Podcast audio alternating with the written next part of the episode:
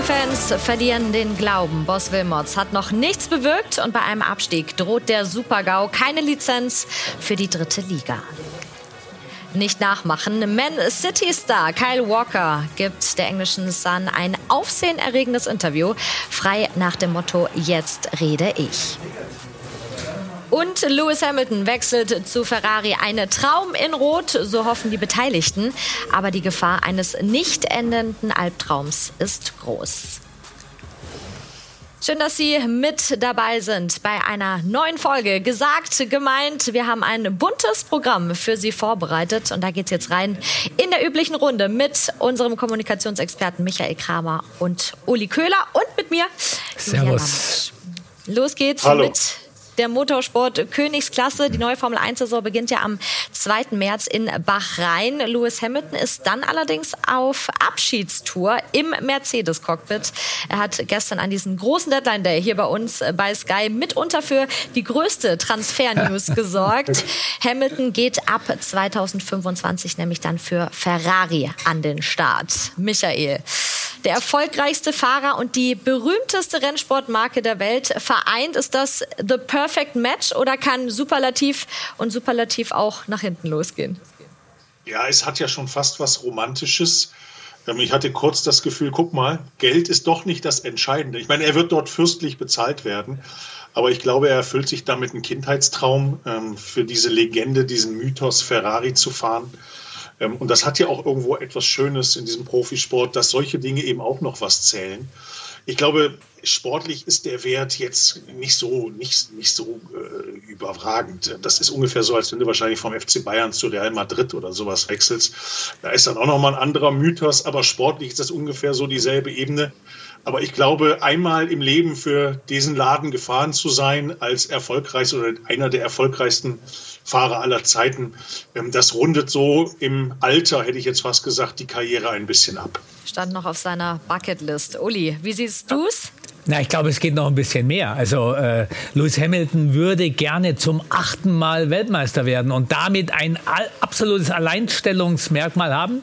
Damit würde er auch Schumi überholen und der hat es ja auch mit Ferrari geschafft. Und es ist ja dieses, dieses Chaos, dieses italienische Chaos. Also Ferrari eine grandiose Marke, aber auch immer zwischen Chaos, dann fliegen irgendwelche Kupplungen durch die Gegend und das, das ist einfach ein Mythos. Und ich sage immer wieder, ich erinnere mich noch gut, wie Sebastian Vettel mal gesagt hat, als er zu Ferrari gegangen ist, egal wen du fragst bei der Formel 1, ob der für McLaren arbeitet oder ob er bei Mercedes, die Mechaniker, die alles Mercedes-Fans sind, ganz tief im Herzen lieben sie alle Ferrari. Und darum finde ich es einen ganz wunderbaren Zug. Und in Sachen Kommunikation, na, vielleicht erst heute, nicht am Deadline Day für, für Mercedes. Da geht auf jeden Fall eine Ära zu Ende, muss man ganz klar sagen. Ähm, Lewis Hamilton hat sich folgendermaßen zu dieser Entscheidung geäußert. Ich hatte elf fantastische Jahre mit diesem Team und ich bin sehr stolz auf das, was wir gemeinsam erreicht haben. Aber die Zeit ist für mich reif, diesen Schritt zu gehen und ich freue mich darauf, eine neue Herausforderung anzunehmen. Also diese Zeilen muss, finde ich, muss man ganz klar so sagen, findet man gefühlt jetzt bei jeder Abschiedspressekonferenz ja, eher 0815 genau. oder äh, null Emotionen. Michael, naja, kann er nicht sagen, der Mercedes, die haben jetzt, äh, habe ich jetzt mal noch zwei Jahre versucht, es wird nichts mit dem achten, weil ihr die Karre nicht zum Laufen kriegt, die Formel 1 Karre. Äh, das, und er muss ja noch ein Jahr mit denen fahren. Das ist ja das noch, das noch kommt. Ja, entschuldige. Nee, ich, glaube, ich glaube, es glaube glaube, ich glaube, es wird schon noch emotionaler, wenn es dann darauf äh, zuläuft. Äh, die Ferrari-Aktie übrigens ist gestern um 12 Prozent gestiegen, nachdem die das haben. Äh, das nur mal so nebenbei. Also das weckt in der Tat Fantasien. Und übrigens, nur mal so ganz nebenbei, plötzlich heißt es ja auch wieder, es könnte ein Match geben zwischen Mercedes und Schumacher. Ähm, mhm. Ähm, auch das ist ja plötzlich wieder im Bereich des Möglichen, wird zumindest diskutiert. Und da steckt ja auch eine Menge Fantasie drin. Äh, Michael Schumacher und Mercedes, das war eine tolle Geschichte, Stichwort Silberpfeile. Und jetzt wird zumindest mal sein Sohn im Bereich des Möglichen gehandelt. Allein das, finde ich, ist schon wieder eine gute Geschichte äh, und weckt ein bisschen Fantasie. Also du hast so ein bisschen das Gefühl, dass wieder mehr Emotionen reinkommen in das Ganze. Äh, und das macht es ja nur spannend. Und die Paarung Hamilton und Mercedes unter Teamchef Toto Wolf ist, das muss man auch noch mal festhalten, die bislang erfolgreichste in der Formel 1 Historie. Ne? Der Siegeszug, wir erinnern uns, 2021 dieses wilde Finale zwischen Hamilton und Verstappen. Ähm, wenn man sich jetzt in den Sportler selber reinversetzt, Uli, ne? Also stellen wir uns vor, letztes Rennen 2024, Leclerc kann den WM-Titel holen mit Ferrari muss dafür aber Lewis Hamilton überholen. Was geht bei einem Lewis Hamilton da im Kopf vor? ja, da geht gar nicht viel im Kopf vor, da geht am Lenkrad was ja, vor, dass er nicht vorbeikommt. Also das ist natürlich sonnenklar, aber ich glaube auch nicht, dass Ferrari es ohne Hamilton schafft. Für die ist es ja auch sowas wie die Patrone, die sie jetzt noch zünden müssen, um dem Mythos auch mal wieder ein Erfolgserlebnis auch, auch äh, irgendwie äh, mit, mitzumachen. Und sie haben natürlich auch mit Hamilton einen äh, Wahnsinn wahnsinnigen guten Fahrer, auch was Kommunikation angeht. Das ist ein Weltbürger, der sich, äh, der äh, mit Meinung, der was zu sagen hat. Also der Marke äh, Ferrari wird das in jedem Fall gut tun. Und ich glaube, die Tifosi, die großen Fans der, der Scuderia Ferrari, ja, die werden auch hoffen, aber sie von Wundern werden sie träumen. Ob die dann am Ende auch passieren, ist eine andere Geschichte. Aber ich glaube, für alle und für alle, die es übertragen, und das macht Sky ja auch, ist das eine ganz tolle Nachricht, ja. die auch jetzt dieser Saison, die ja erst noch gefahren werden muss, also die alte, da sitzt er noch äh, beim im Mercedes, auch äh, jede Woche zusätzliche Diskussionen, Spannungen, herrlich. In diesem Jahr muss sich Mercedes jetzt also erstmal oder parallel mhm. zur Saison nach einem neuen Teamkollegen dann für 2025 für George Russell umschauen. Ähm, und Charles Leclerc, ja, hatten wir gerade schon, ne, muss sich warm anziehen, denn ab 2025 nimmt er dann das stallinterne Duell mit Lewis Hamilton auf. Ob ihm das so schmeckt, das weiß er, glaube ich, selbst noch gar nicht so recht. Bit of speculation in the media recently with regards to your future partner at Ferrari. Um, what do you look for in a teammate? Hello, Lewis. um, Diese Reaktion übrigens von Mai letztes Jahr. Ähm, Michael, wenn du ihn jetzt so hörst, ist das Unsicherheit? Ist das tatsächlich der große Wunsch? Wie, wie nimmst du es wahr?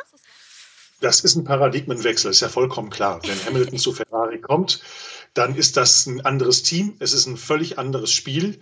Äh, du hast, äh, ich finde, die ganze Formel 1 gewinnt dadurch. Ja, du hast diese Spektakel in Las Vegas und Co. Jetzt neuerdings. Jetzt hast du ihn plötzlich in diesem in diesem Legendenfahrzeug. Das ändert die ganze Statik. Ich glaube, da wird es noch einige Wechsel auch geben innerhalb der Teams, was Fahrer äh, entsprechend angeht. Da wird noch eine Menge passieren und ich glaube, die Formel 1 insgesamt wird davon profitieren, weil plötzlich jetzt natürlich auch die Erwartungshaltung da ist. Äh, schafft es Hamilton eben den achten Titel im Ferrari dann zu holen? Plötzlich entstehen wieder Geschichten, es entstehen wieder äh, ein einfach neue Spannungen. Und das ist, das ist das Wunderbare. Insofern kann so ein Wechsel im Prinzip den ganzen Sport verändern. Und ich glaube, das ist hier möglich. Uli, willst du noch mal drauf eingehen? Auf das, was uns jetzt bevorsteht, diese hochspannende nächste Saison mit äh, ja, vielen möglicherweise auch wieder äh, Stühle rücken, ne?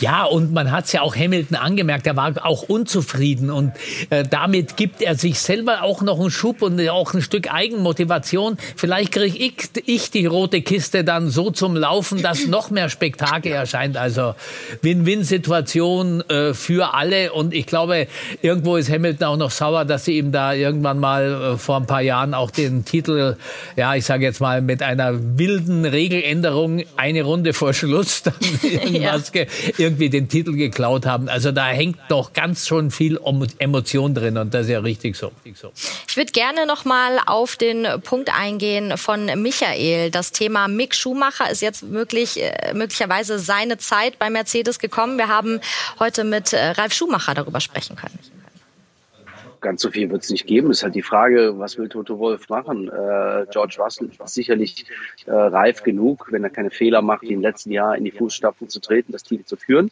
Ist jetzt lang genug dabei und dann ist die Frage, geht man auf äh, Erfahrung oder holt man neue junge Leute? Mick wäre sicherlich eine der besten Optionen in dem jungen Bereich. Aber klar, es gibt natürlich auch noch Carlos Sainz, der zurzeit auf dem Markt ist, auch wenn ich davon ausgehe, dass der eher bei Audi landen wird. Was wäre das für ein Zeichen von Mercedes, dem Sohn der deutschen Formel-1-Legende das Vertrauen zu schenken, Michael? Michael? Ja, vielleicht bin ich da auch wieder zu romantisch, ja. Aber äh, mir wird das grandios gefallen. Mhm. Ich fände es eine wunderbare Geschichte. Ich kann es sportlich nicht beurteilen, äh, ob das Sinn macht. Ich habe gehört, äh, dass sich Experten das durchaus vorstellen können. Ähm, es, wäre, es wäre eine wunderbare Geschichte, dass im Prinzip die deutsche Topmarke äh, hier Mick Schumacher äh, im Cockpit hätte, wäre eine äh, super Sache. Ob das realistisch ist, ähm, wenn ich gerade gehört habe, er landet dann wohl eher bei Audi. Ähm, schauen wir mal. Also ich fände es eine, eine, wunderbare Geschichte. Gerade würde sich da der Kreis irgendwo zu seinem Vater schließen, der ja schon im Nachwuchsteam damals noch Heinz-Harald Frenzen, glaube ich, Langstrecke und so weiter war. Insofern äh, wäre das eine wunderbare Geschichte. Ich fände es großartig. Aber auch so ein bisschen Risiko dabei, oder? Wenn wir uns erinnern an die Ära Alonso oder Vettel bei Ferrari, ist auch kein WM-Titel bei rumgekommen. Wie groß seht ihr jetzt diesen, diesen Wow-Effekt, wenn es tatsächlich klappen sollte, dass Hamilton den WM-Titel holt äh, mit Ferrari dann, Uli? Ja, das wäre der Erfolg schlechthin. Also es wäre sein achter Titel und dann hätte er ja. auch wirklich zu Schumi aufgeschlossen. Also mit auch äh, als, als Michael Schumacher in den Ferrari gestiegen ist, waren die ja froh, wenn er überhaupt die Hälfte des Rennens durchhält. Und er hat dann äh, es geschafft mit den Technikern zusammen und Lewis Hamilton Hamilton ist ja auch ein sehr äh, gefühlvoller Fahrer, der das den, den Technikern viel Tipps geben kann, äh, der das auch dann machen kann. Das wäre natürlich ein grandioser Erfolg. Und äh, er hat ja auch mit äh, Frederic Vasseur, hat er ja auch einen Konstrukteur bei Ferrari, mit dem er schon 2006 großen Erfolg gefeiert hat. Da fuhr er noch die Formel 2, wurde dort auch Champion. Und ich glaube, auch dieses Team könnte harmonieren. Und da warten natürlich alle jetzt drauf, dass es dann am Ende aus passiert und dass alle Heimlichen, und das sind, glaube ich, alle Motorsportfans, sind irgendwo Ferrari-Fans und die sollen auch mal richtig glücklich werden und äh, ja, und dann noch, und dann noch Mick Schumacher im Silberpfeil, also mehr Romantik geht nicht. Lewis Hamilton will jetzt erstmal also das nächste Kapitel aufschlagen und befindet sich dann eben ab März auf Abschiedstour im Mercedes. Und auf Abschiedstour sind bald auch die Schalker, wenn sie so weitermachen. Damit äh, kommen wir zu unserem nächsten aber böse. Thema. naja, das lassen wir uns äh, gleich nochmal einschätzen, auch von, von Michael. Äh, vergangene Woche erst wieder 1 zu 4 verloren im Kellerduell gegen Kaiserslautern. Sollte es zu tatsächlich einem Abstieg kommen, wäre der Supergau perfekt. Dann ginge es nämlich wohl nicht runter in Liga 3, sondern womöglich in die vierte Liga. Denn in Liga 3 ähm, ist nicht an DFB und DFL gebunden, bedeutet, da herrschen andere Regeln zum Thema Verschuldung. Und mit all dem, was wir jetzt auch so kurz aufgezählt haben, eigentlich muss man sagen, ist Schalke eine tickende Zeitbombe. Oder, Uli? Es ist eine tickende Zeitbombe und äh, all das, was man eigentlich äh, ja, jetzt in dieser mit der Mannschaft zusammengeschustert hat. Es passt ja hinten und vorne nicht. Also es ist ja nicht so, Schalke hat nicht viel Geld, aber in der zweiten Liga haben sie noch einen der Etats, die durchaus mhm. dazu, in der, dass sie in der Lage sein können, oben mitzuspielen. Ja, Ob es dann für einen Aufstieg langt oder nicht. Und das zeigt sich eben jetzt. Sie haben äh, die völlig falschen Entscheidungen äh, gefällt. Und auch, und wir sind ja bei der Kommunikation, das nach außen nicht richtig kommunizieren können. Jetzt sind neue Leute da vorne dran, äh, denen immer vorgeworfen wird, ja, ihr habt bei Trivago das so ein Reisevermittler oder äh, Hotelvermittler, nee, Reisevermittler, äh, wie wollt ihr mit Fußball umgehen? Nee, es muss ja auch Leute geben, die vom Geschäft Ahnung haben, aber jetzt holt man dann irgendwie Mark Wilmots, äh, der ist als Kampfschwein in Erinnerung. Inwieweit er diese schwierige Sachlage jetzt einkaufen, hat er auch nicht wirklich immer gemacht, jetzt hinkriegt. Es ist einfach schwierig und die Finanzen, äh, ja, wenn es nach unten geht, aber so weit glaube ich nicht. Ich glaube, Schalke schafft den Klassenerhalt. Schaffen Sie es, Muss. Michael? Äh, ich weiß gar nicht, wo ich anfangen soll. Ähm, ja, müssen wir mal also, strukturieren. Äh, jetzt das Heimspiel gegen Eintracht Braunschweig ja fast schon ein Schicksalsspiel für diesen Verein. Mhm. Man stelle sich vor, es gibt eine Heimniederlage, dann stehst du im Abstieg und äh, äh ist nicht auszudenken. Ähm, ich habe auch in dieser Woche so ein bisschen in den sozialen Medien mal geguckt. Ich habe das Gefühl, dass wirklich unerschütterliche Schalker so langsam anfangen zu verzweifeln. Also Leute, von denen man sagt, äh, das sind wirklich noch die, die gehen hin, wenn schon niemand mehr hingeht. Aber die Verzweiflung ist inzwischen so groß, dass auch da habe ich so ein bisschen den Eindruck, bei einigen die Stimmung kippt. Es scheint so aussichtslos zu sein. Der Start jetzt in die äh, Saison äh, nach dem Jahreswechsel lässt so viele Hoffnungen fahren. Und man hat immer noch das Gefühl, der Verein hat immer noch nicht verstanden, dass es darum geht, auf heute und auf morgen zu schauen. Man guckt immer nur in die Vergangenheit und äh, dieses warme Mäntelchen der Tradition, das, das schützt dann vor der Kälte. Immer dann, wenn es nicht läuft, wird eine Eurofighter geholt. Ja? Also einer aus der 97er Mannschaft. Hüb Stevens war gefühlt sieben oder acht Mal inzwischen dort Trainer. Der ist jetzt zu alt. Jetzt haben sie also Mark Wilmots geholt der auch nicht wirklich erfahren ist in diesem Job. Die Transferperiode war jetzt auch nicht wirklich so erfolgreich, hatte auch eher peinliche Momente. Das ist schon dramatisch. Und da bist du dann bei ganz vielen Fragen, Julia, bis hin zu eingetragener Verein und Ausgliederung, Profiabteilung und, und, und, und, und. Es ist eine ganz verfahrene Situation. Und wenn man sich Schicksale ansieht von Rot-Weiß Essen oder, oder, oder, oder, da weißt du, wo es enden kann. Und das ist wirklich, äh, glaube ich, eine sehr reale Gefahr. Marc Wilmots eben auch einer aus der Vergangenheit, der ja die Schalke natürlich auf einen besseren Weg führen soll, aber bislang hat er nicht viel gerissen. Wie müssen Sie denn jetzt auftreten und kommunizieren? Wir haben dieses Thema äh, gefühlt äh, wöchentlich. Äh, was muss Schalke jetzt machen, damit das tatsächlich dieser Klassenerhalt bleibt? Und wir reden von Liga 2. Man muss auf alle. Ich glaub, ja. Achso, entschuldige. Nee, mach mal, Uli, mach mal. Du hast nee, ich glaube, man muss jetzt auf alle zugehen. Und da geht es natürlich auch um die Sponsoren. Ja? Also man muss, und Schalke hat ganz gute Sponsoren. Die hängen aber alle irgendwie mit Clemens Tönnies zusammen, der ja schon gar nicht mehr richtig nach vorne gehen will. Der will im Hintergrund arbeiten, aber er hat noch ein großes Schalker Herz. Und da muss man versuchen, die irgendwie mit ins Boot zu bekommen. Also auch der Verein hat ja nicht geschafft, einen großen Sponsor jetzt hinzubekommen. Und das mit dem Namen Schalke ist ja sowieso schon sehr verwunderlich. Und äh, Clemens ja. Tönnies, ich glaube, da muss niemand Angst haben, dass der noch mal ganz nach vorne will. Der hat genügend Ärger äh, auch mit der Fanszene gehabt. Das will er sich nicht mehr antun, aber er hat noch ein Schalker Herz. Und äh, da muss jetzt der Vorstand, der ja auch äh, eher von der Fanszene beeinflusst ist, sage ich jetzt mal, auch mal hingehen und muss sagen, okay, Jungs, jetzt müssen wir wirklich alle zusammen helfen, dass das irgendwie geht. Und es es darf niemals passieren, und das wäre es ja, wenn sie diese Drittliga-Lizenz beantragen müssten, dann würde das ja nur funktionieren, wenn sie das gesamte Tafelsilber veräußern. Das heißt, Stadion weg, äh, die Catering-Rechte weg und, und, und. Aber das wäre ja auf Jahre hinaus eine absolute Katastrophe. Also jetzt müssen sie sich alle zusammensetzen, egal ob sie wollen oder nicht und ob sie sich äh, gegenseitig jetzt super toll finden. In dem Fall geht es um Schalke. Michael?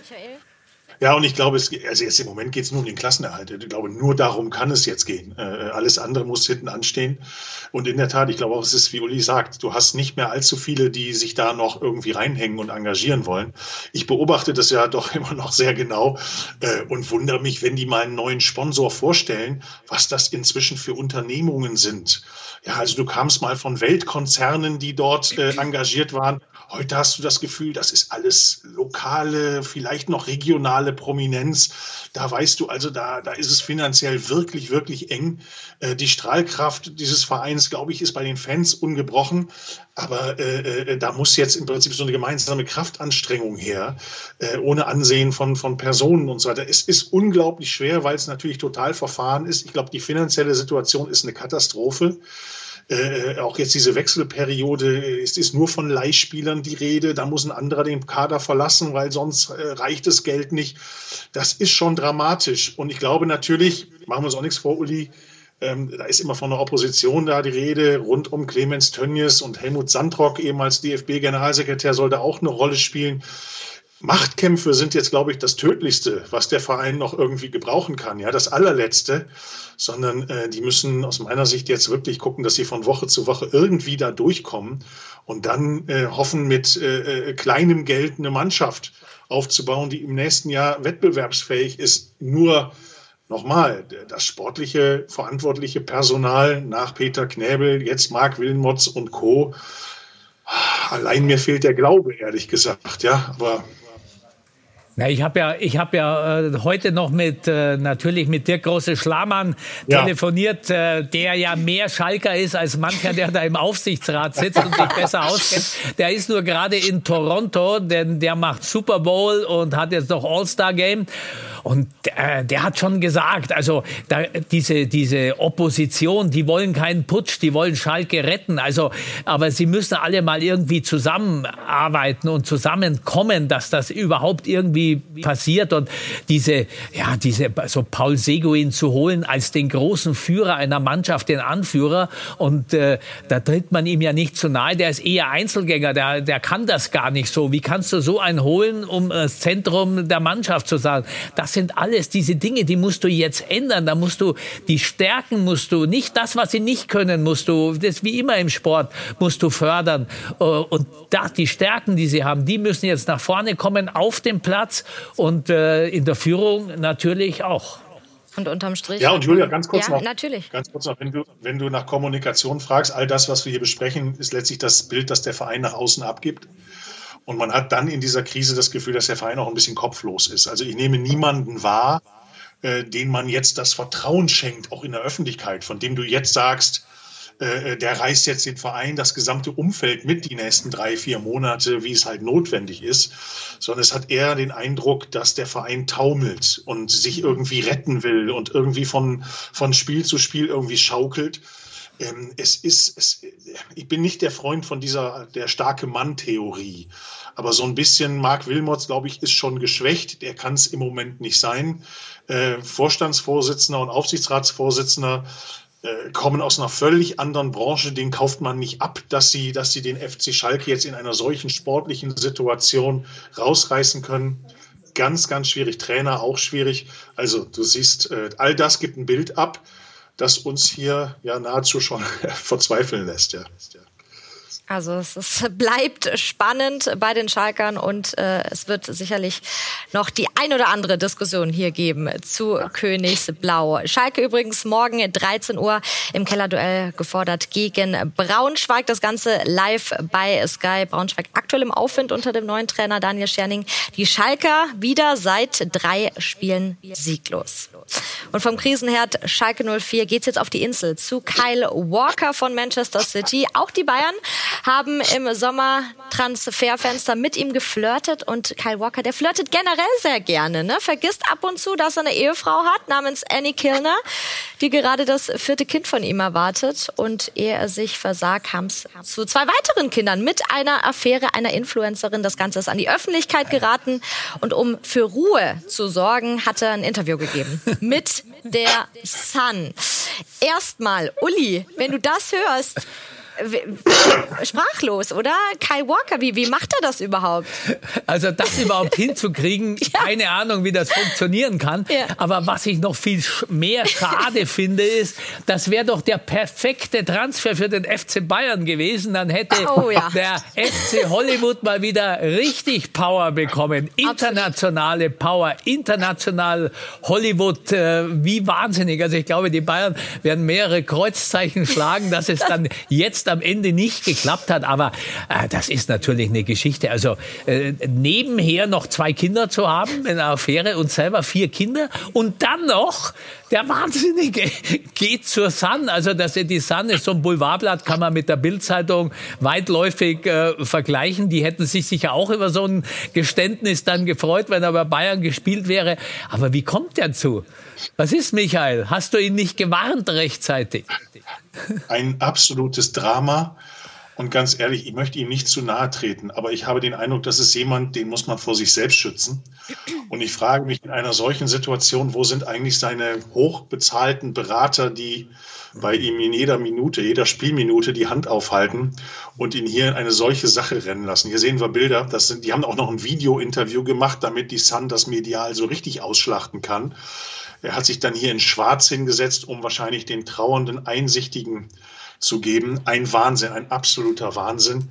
Ähm, ähm, das schlägt in England natürlich riesige Wellen und er entblättert hier im Prinzip die gesamte Privatsphäre. Er liefert im Prinzip auch seine ja, Frauen, muss man ja sagen, und Kinder hier der Öffentlichkeit in einer Art und Weise aus, wie es schrecklich ja kaum sein kann. Er selber hat, wollte ja offenbar Ruhe reinbringen in das Ganze und äh, gibt dann dieses Interview.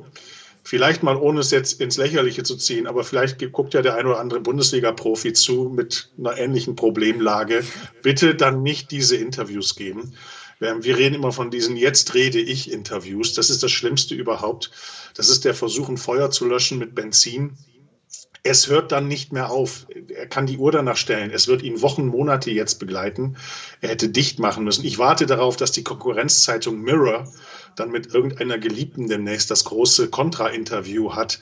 Ein Irrsinn, ein Wahnsinn. Solche Leute muss man vor sich selber schützen. Und da muss einfach jemand sein, im Zweifelsfall übrigens auch der Verein. Wir reden von Manchester City. Ja. Äh, äh, ja. Nur mal so ganz nebenbei, die dann sagen, Junge, jetzt ist mal Schluss, jetzt kriegst du mal dein Leben in den Griff und hörst auf, dich auch noch hier in den Medien äh, äh deinen Seelenstrip, dies da hinzugeben. Ein absoluter Wahnsinn, eine Tragödie. Es ist wirklich eine Tragödie. Und Uli hat es vorhin ganz gut gesagt, ne? Äh, aus Bayerns Sicht gut, dass es nicht passiert ist, sonst hätte es den nächsten Hollywood-reifen Nebenschauplatz gegeben. Lieber ein Spieler ohne Skandale und viel Entwicklungspotenzial, wie zum Beispiel Brian Saragossa war der Last-Minute-Deal der Bayern am Deadline Day. Heute gab es die Pressekonferenz mit der Frage, beschreiben Sie sich in drei Worten. Ähm, wie würdest du dich als Person selbst beschreiben, so als neuer Spieler, vielleicht in drei Worten? Bueno, ganador. Bueno, also Gewinner. Intelligente. Intelligent. Humilde. Und äh, bescheiden. Das lassen wir jetzt mal so stehen. Brian Saragossa. Ähm, richtig nette, coole, sympathische Pressekonferenz an seinem ersten großen Tag bei den Bayern. Das war's erstmal mit gesagt, gemeint für heute. Vielen Dank euch dreien für diese 30 Minuten. Hat wieder sehr viel Spaß gemacht. Und gesagt, gemeint gibt's natürlich auch als Podcast überall dort, wo es Podcasts gibt, liebe Zuschauer. Danke Michael, danke Uli. Wir machen jetzt eine kurze Pause und sind dann gleich zurück mit den News.